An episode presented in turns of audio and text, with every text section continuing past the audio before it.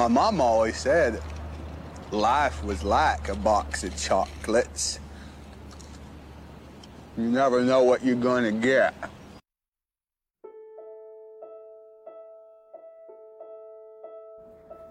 Hello，大家好呀，我叫小安，我现在是在非洲的尼日利亚拉各斯，我来这边已经有一年多，快到两年的时间了。这周也是母亲节，然后突然想到，我在一年多以前出国的时候，我妈妈发的一条朋友圈，看到 Robin 发的母亲节征集活动，就突然想到这这个事情，然后就报名参加了。当时我。妈妈发的朋友圈是这样的，我可以给大家读一下：女儿，你不是我的希望，不是的，你是你自己的希望。我那些没有实现的梦想还是自己的，你去做一个全新的梦吧。那梦里不必有我。愿你拥有自由自在的灵魂，不随波逐流，永远干净、纯粹、透彻。愿你有深入骨髓的教养，有扬在脸上的自信。有刻在心底的善良，外圆内方，有梦想但不活在梦里，会玩，会生活，会取悦自己，做一个柔韧的女子。愿你有好运气，如果没有，愿你在不幸中学会慈悲。愿你有很多人爱，如果没有，愿你在寂寞中学会宽容。愿你每天打扮得漂漂亮亮，自信坦荡，光芒万丈。众生皆苦，但你总能成为我热爱生活的原因。不论你走到哪里，记住，我爱你，我的宝贝，我爱你，我最爱的女儿。朋友圈发的内容就是这样。当时我看到这条朋友圈的时候，我在成都机场，那时候我们正准备登机，我戴着口罩，戴着眼镜，我看到这条朋友圈，当时就。就眼泪要止不住的下来，我又在不停的、不停的往把我的眼泪往回收，因为当时戴着 N95 口罩实在是很难的，就很戴着很紧，然后就一直在把往眼泪往往回憋。我想起来，我从初中的时候就是开始住校，然后高中一个人离家到另一个城市上高中，大学也是在另一个城市，每年。回家的次数越来越少，现在又到了出国，已经快一年多到两年没有回家了。然后在母亲节的这个时候，就想借啊，就想借咱们非聊不可这个平台，然后给妈妈送上一声母亲节快乐。女儿在非洲一直都过得挺好的，嗯，也希望他们身体健康，快快乐乐。就是这样啦，然后祝天下每一个妈妈、每一个母亲都节日快乐。嗯哈喽，大家好，哦，我是周周，啊，我现在是在老家吉林延边这边，啊，这边由于是朝鲜族自治州，受韩流文化的影响比较大，那从小在同学们的安利下呢，看了很多部韩剧。今天是母亲节，啊，也想给大家安利部韩剧，请回答一九八八。我从这部剧中也学到了处理母子关系的一个新的角度。啊，其实，在成长的过程中，我们会有很多想证明自己的时候啊，比如会想证明自己完全可以独立。但看到《一九八八》中啊，豹子女士在出门几天后回家，发现打扫得非常整洁的房间，孩子们本以为她会很满意，但豹子女士却异常的感到失落。直到狗焕，也就是他的孩子啊，故意把家里弄得一团糟，豹子女士才感觉到她自己是被需要的。啊，当初在看到这个情节的时候，非常有感触，感觉妈妈们是不怕牺牲的，需要的呢，正是我们需要他们。当然，这句话不是说可以拿这个为由头开始摆烂，而是我们可以多做一些让妈妈们觉得我们需要他们的小事。比如，当做菜的时候，我们本可以通过互联网去搜索菜谱做菜，但也可以直接去问妈妈这道菜的做法。我觉得后者呢，会让妈妈们感觉到自己是被需要的，会很开心。啊，这就是我想分享的一个新的角度。啊，最后祝天下所有的妈妈们母亲节快乐！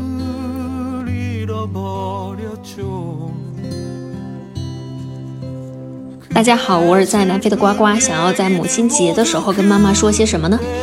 嗯，二零二二年十二月的时候，我三年没有回国，终于回国了。然后回国办一下我要到开普敦大学博士入学的签证，相当于是人生开启了一个新的阶段。在这个之前，我有三年没有回国。这次回国，因为等签证呢，我又在国内待了五个月。我觉得这是我从小生从小长到大，从来没有在家里待过这么长时间，待了五个月。然后跟，因为以前要上学，从初中的时候就开始住校，就一直没有在家里这么长时间。特别是成年以后，更是要半工半读啊，或者是做一些兼职工作挣点钱，也没有假期的时候，总是在家陪父母。这次回家呢，也更是觉得跟妈妈在一起关系近了很多。我们有很多事情都因为生活在两代吧，两个不同的年代，然后不同的生活环境，我们的价值观呢也不一样。但是我觉得我妈妈是一个很开放的人。从最先开始的时候，她很不太愿意让我在南非继续留学读书，就觉得已经有硕士学位了，然后在家找一份很好的工作也不是太难。但是我为什么还要坚持去南非这么远的地方继续读博呢？他就不太理解，就觉得我们以后要见面的时间会很少。但是，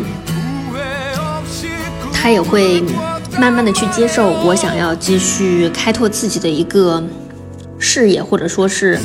走自己不一样的人生的这样的感觉。然后给了我理解和支持，然后在家里的时候，特别是自己感觉到不舒服、肚子疼的时候，妈妈都特别细心的，然后给我准备各种东西。就算他们每天晚上在村里的话，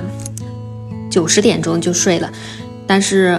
他知道我是一个夜猫子，每天晚上熬夜到十二点、一点、两点的时候还不睡的话，然后早上他也会说：“哦，那你晚上睡得比较晚，早上就不要，就不用起来吃早餐了。然后就是自己起来想吃点什么就吃点什么。”我觉得虽然他自己是相对来说比较，嗯，就是思想能够接受到的新鲜东西是有限的，但是他会为了他的女儿去。开放自己的思想，去接受这些新的想法，支持我想要在南非继续读书，继续想要闯出闯出自己一个不一不一样人生的一个想法，我还是非常非常爱我的妈妈的。妈妈节日快乐！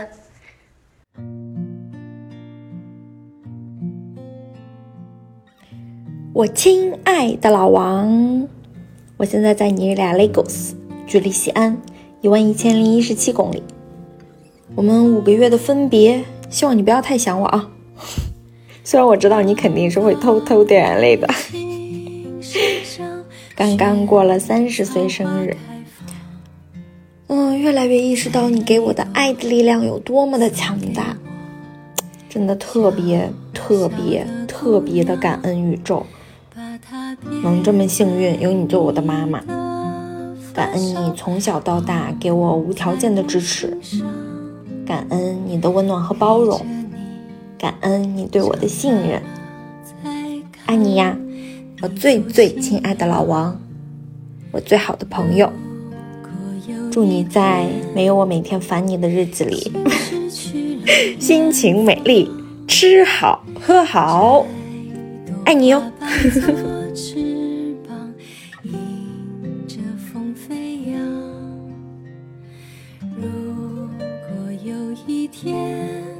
大家好，我叫阿宁，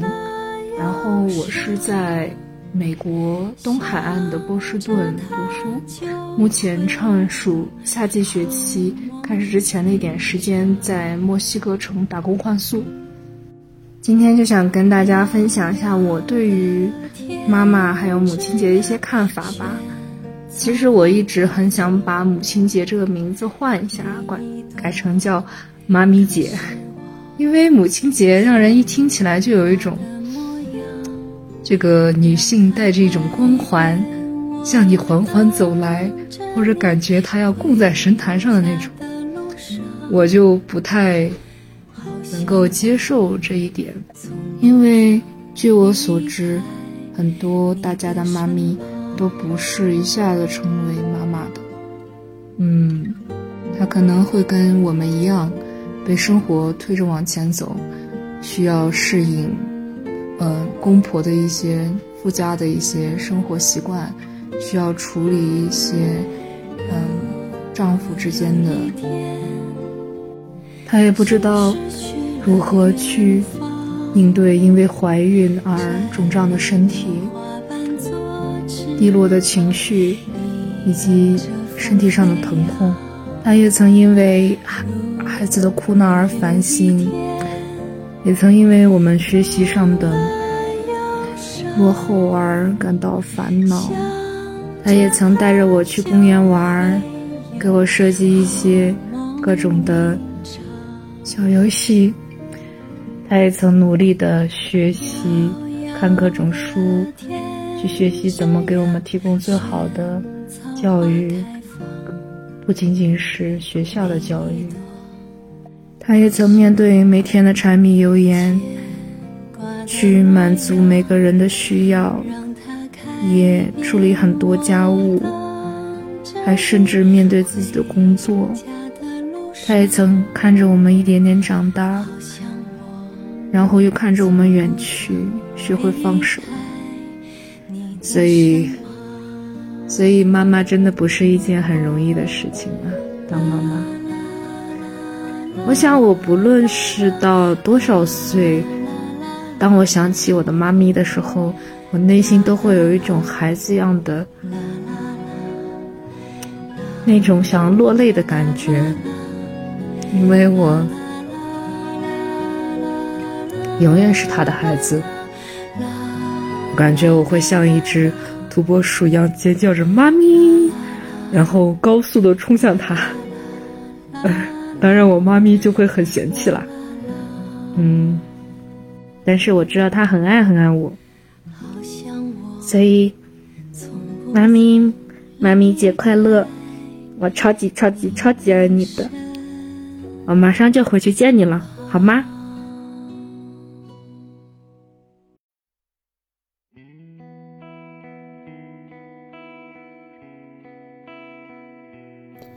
？Hello，大家好，我来自安徽亳州，很感谢曾经的高中同学，现在身处尼日利亚。肤色日渐深沉的张浩宇，给我发出的音频邀请，提到我的母亲，我心中只有感谢和感恩。母亲排行老三，家中贫寒，把读高中的机会留给了我现如今已然成才的老舅。十九岁嫁给了我爸，二十岁生下了我。小时候，母亲是一个老老实实的农村妇女，扎着马尾，肤色并不黝黑，在我心里，母亲很漂亮。后来在外打工的父亲回到了家，借钱买了红色夏利车，开起了出租车。驾驶证没办下来的时候，就晚上开黑出租。母亲深更半夜会在县城的一些路口守着电话亭给我父亲放哨，一有交警就会给我父亲打电话通风报信，我父亲也会立即掉头，以免被罚。那是冰冷的夜，哪怕下着雪，交警不严查时。坐在车里的母亲也会因为客人比较多的时候下车为客人让座，自己一个二十多岁的女人，孤单地坐在马路边，等我父亲回来接她。当然那个时候我晚上都是独睡，每天早上起来刷牙洗脸，我爸妈才结束一夜的奔波回到家，而我背上书包吃点东西，就和发小前往隔壁村的小学上学。也是那些日子，我学会了给爸妈做早饭。要踩着板凳才能碰到灶台的程度，饭嘛很难吃。后来三年后，村里父亲的同龄人据说是在外做海鲜生意赚了些钱，我爸妈也心动了，就把出租车给卖了，安排了我姥姥在家守着我上学。他们去了一个星期，一个星期之后，我放学走到屋后的小道，父亲母亲都站在树下等着我。我见他们的时候有些。惊喜，也想哭泣，因为我其实很想念他们。我父亲笑得很甜，我母亲依然如此。也是几年后，我才知道那位村里父亲的同龄人，一家都是在广西桂林做传销的。我妈回忆说，当时一脚进了人家的屋，就拉着我爸赶紧跑了，因为满屋子的地铺，牙刷、杯子摆放很整齐，没有一点的。海鲜的腥味，而且颜色都很奇怪。我妈就说坏事了。他们跑到火车站后，村里的人也追到了那里，包括那位村里的同龄人。我母亲知道很难上车的，就带着我父亲随便上了公交车，把手机关机，不再接电话，又兜兜转转坐大巴，去了很多地方，才把那些人甩开。我母亲至今心有余悸，不然家里三四万的那点家底指定保不住了。回家后，出租车也已经没了，我父亲干起了老本行泥瓦匠，我母亲也开始做起了工地上的小工。而我也该到了去城里读初中的时间。起初我住校，后来我每次到校的时候都会因为想家哭泣。我母亲于心不忍，就给我租了间小屋。她每天晚上放放工回来陪我，白天去工地打工。再到后来，我不想让她这么辛苦了，就说我自己住可以，也就有了我对她感恩一生的故事。初中、高中晚自习。从九点半到十点多，而我的母亲无论严冬酷暑，都会在工地放工后给我做一锅饭，放在我的出租屋里面。我心疼她晚上回家太黑，她一个女人会害怕，但是我母亲一直说没事儿。她总想让我读好书，想让我不再受她的苦。只是我不争气，复读读了二本。考研也只考了一所双非，母亲现在早已经白发密密，和小时候那个年轻的妈妈变化很大，满脸黢黑，还在和我父亲为了整个家不停操劳。母亲真的很伟大，我也知道无数的母亲都在燃尽自己这颗蜡烛，给我们每个孩子点亮成长的路灯。妈，母亲节快乐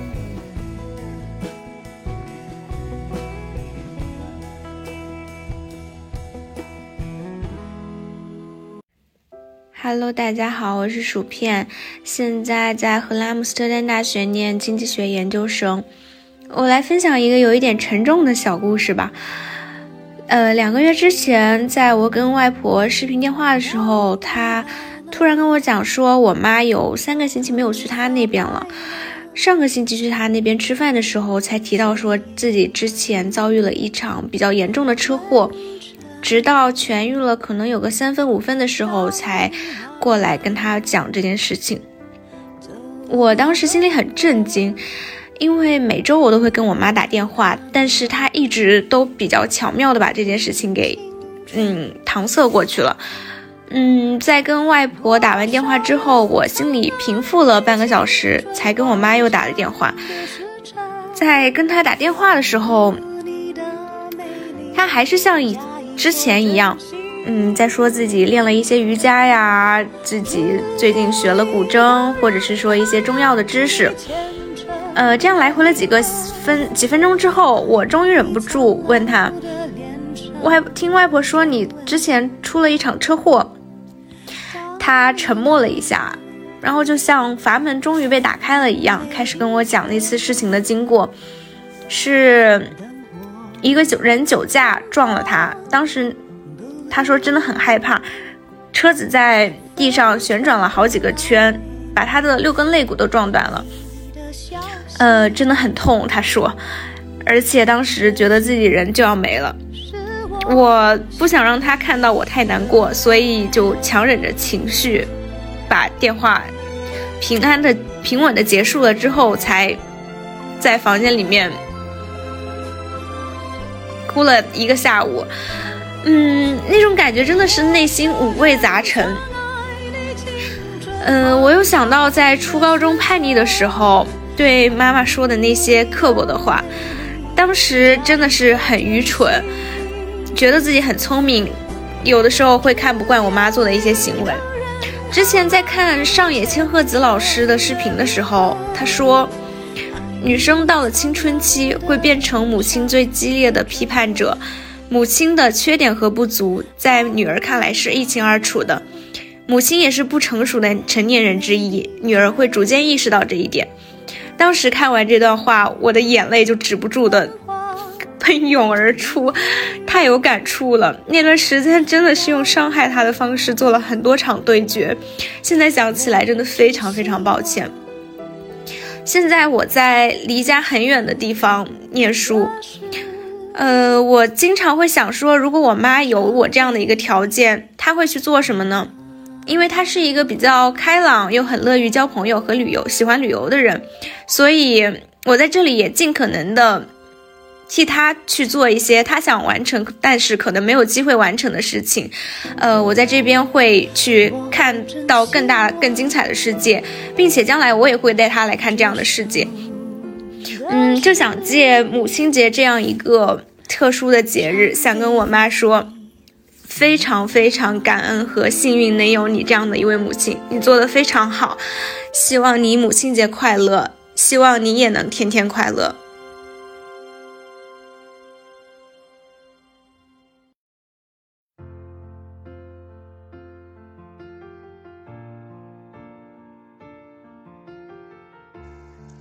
Hello，大家好，我是新鲜人类的主播小鹿，现在在英国伦敦读硕士。感谢 Robin 的邀请，很荣幸参与这次非聊不可的母亲节话题讨论。在这里，首先祝各位妈妈节日快乐，你们辛苦啦！我是多子女家庭，所以小时候经常会觉得妈妈偏心，但随着长大，逐渐懂得了妈妈的爱其实很包容。是他的爱让我有了完整独立的人格，所以再也不会陷入他到底有多爱我，会不会比爱别人更爱我的内耗。跟大家分享一个我和妈妈的小故事。小时候偶尔会跟妈妈吵架，我们吵架的时候就会针锋相对，一点儿也不愿意退让，都觉得自己很对，而且即使有时候觉得自己错了，也觉得很要面子，在吵架上头的那一刻，嘴上绝不认输。嗯，但我印象中高中的时候吧，有一次跟妈妈发了脾气，冷静下来之后，嗯，哎，当时确实觉得有点不好意思，所以我就跟妈妈道歉了。然后妈妈应该也没有记仇，哈哈，就没有数落我，就是很快让这件事情过去了。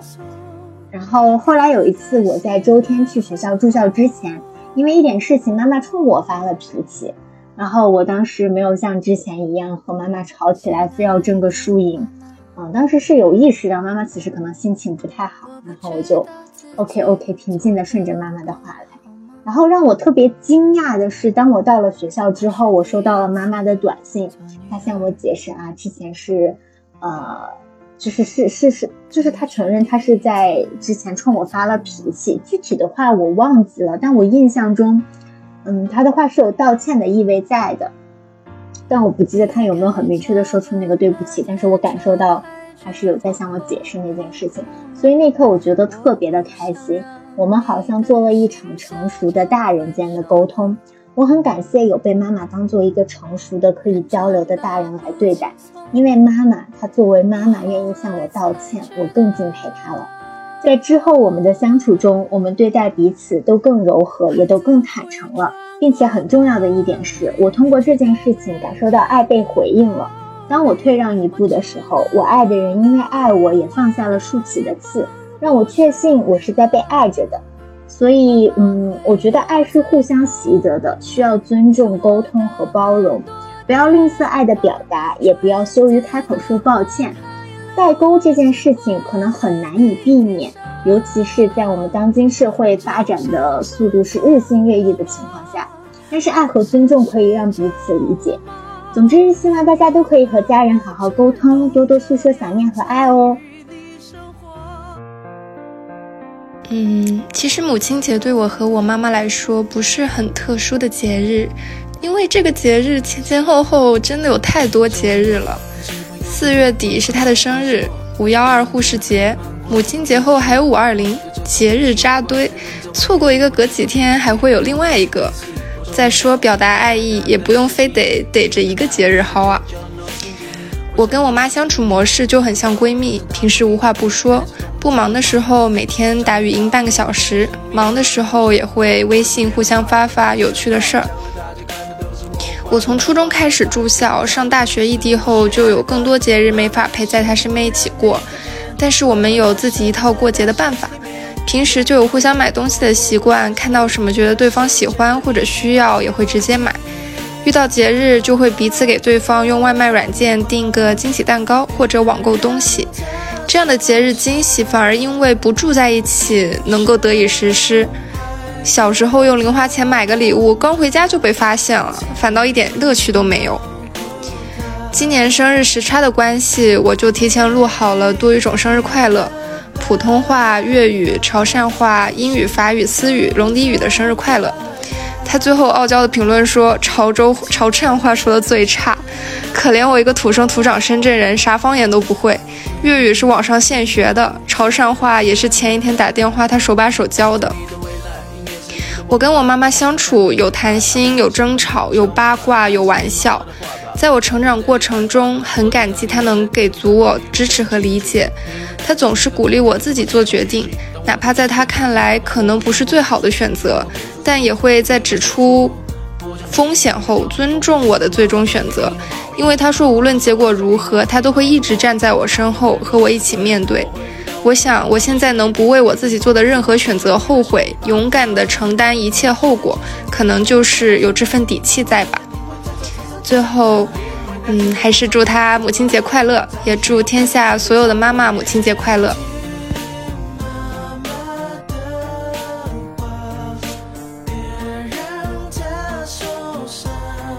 Hello，大家好，我是方维，我在英国。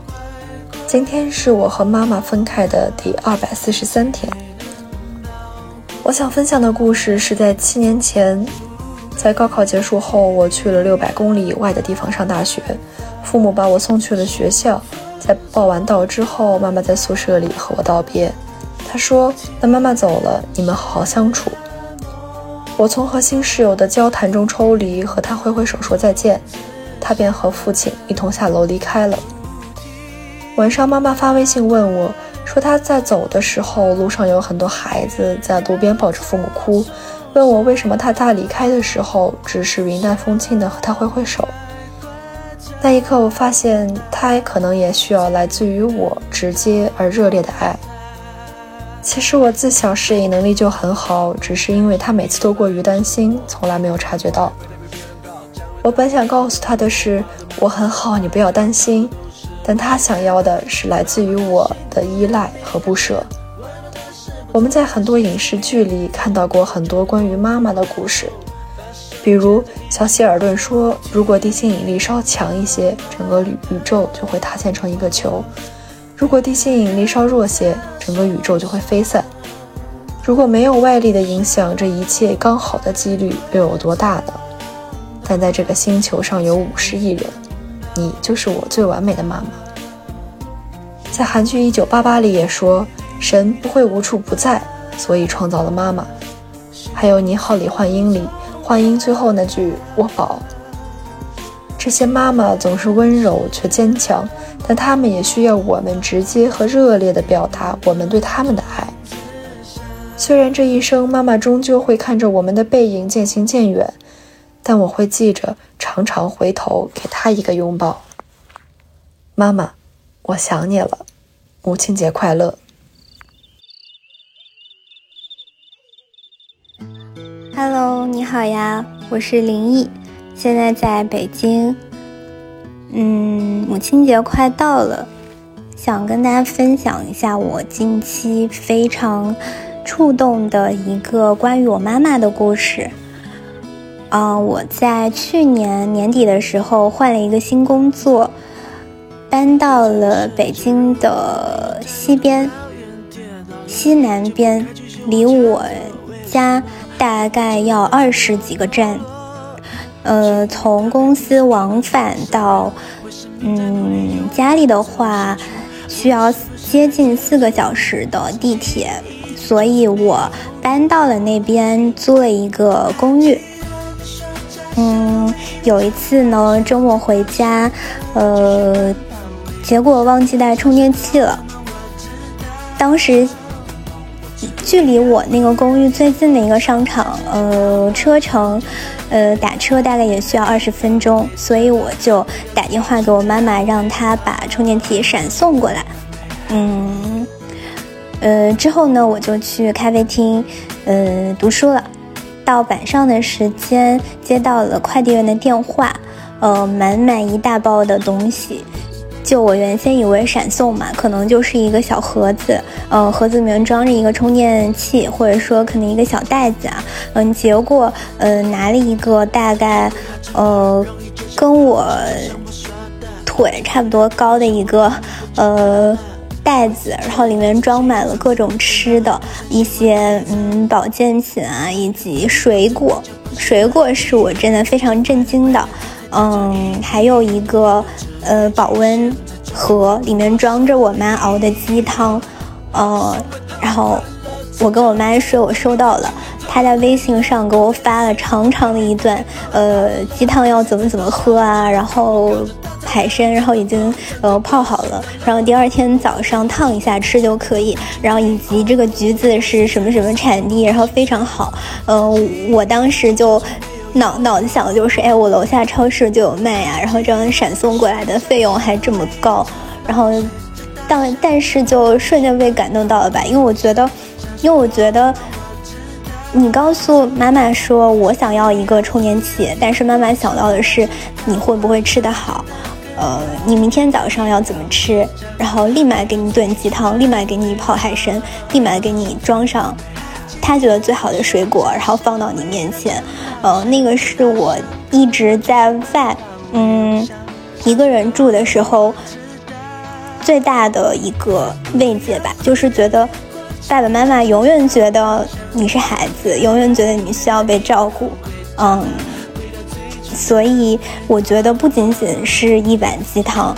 那里面装的是妈妈浓浓的爱。嗯，希望天下所有的母亲都快乐健康。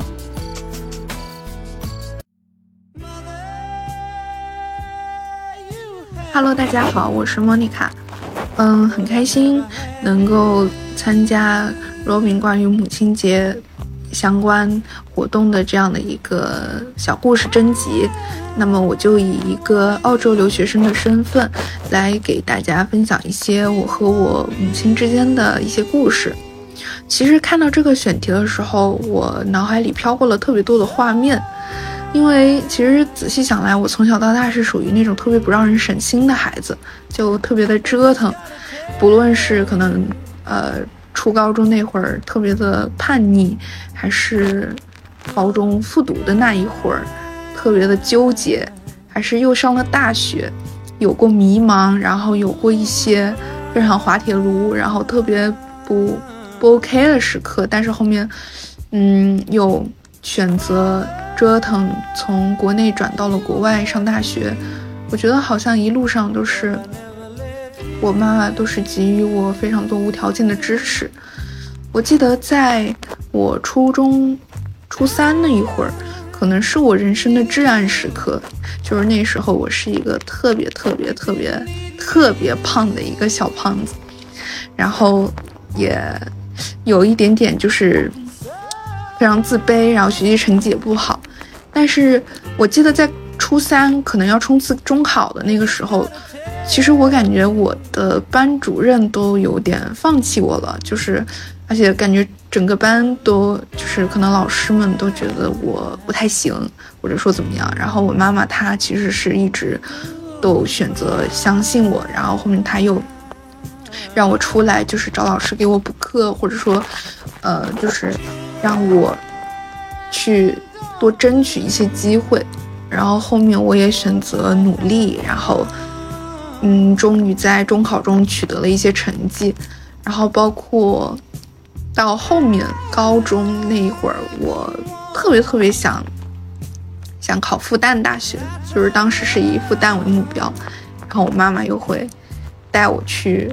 复旦那边看那边的大学，然后她会跟我一起看电影。我记得当时看了一部电影是叫《微微一笑很倾城》，应该就是取景在上海的一些大学吧，然后。然后我就跟我妈妈探讨未来，就是那种，就是那些时刻。然后虽然说后面复读了也没考好，然后，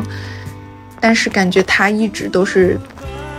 在给我很多无条件的鼓励吧，就是那种无条件的信任和支持，以及他的爱。包括后面又选择转学，在澳洲的时刻，一些非常孤独、非常就是一个人。有时候特别 emo 的时刻，就会给他打电话，就是感觉和他相处的这些小的这些瞬间，感觉说不完，因为一说，感觉很多很多小的片段又感觉充斥在我的脑子里，就感觉自己都有点就是反正说不上来，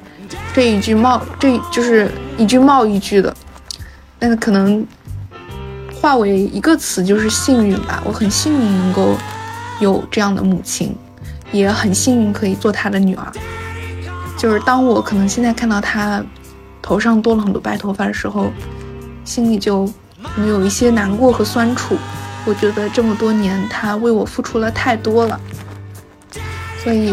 我特别希望能够带她以及带可能虽然说是母亲节，就是带我的家人们一起可能去悉尼看一看悉尼歌剧院的夜景，然后带他们去。欧洲一些国家游历一些世界上各种不一样、有趣的、奇妙的一些风景，也希望能够有一天让他们站在我的肩膀上去看一眼这世间的繁华。嗯，最后就想说母亲节快乐，祝全天下所有母亲都能够平安健康，永远开心，永远美丽。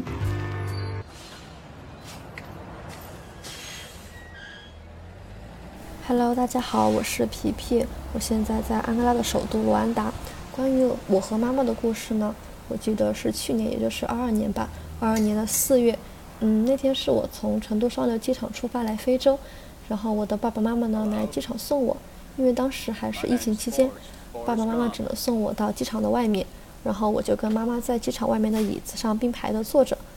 妈妈当时坐在我的旁边，我又感觉到她的眼泪已经在眼睛里面打转了。嗯，但是我不想把气氛搞得那么伤感吧，然后我就说，啊，妈妈，你今天的裙子好漂亮啊，是新买的吗？你好适合穿这种碎花的裙子啊，又显瘦又显白。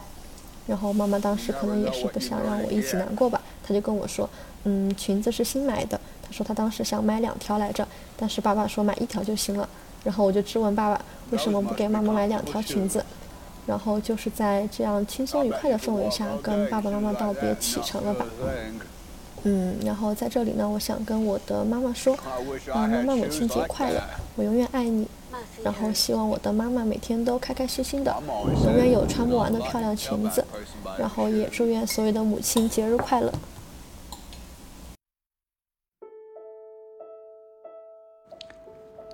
Hello，我是 Robin，现在在尼日利亚。关于母亲节呢，想要分享一个小故事。嗯，那时候是我大四的啊寒假，当时我在北京实习。那天晚上呢，其实也是三月份一个比较普啊正常普通的晚上。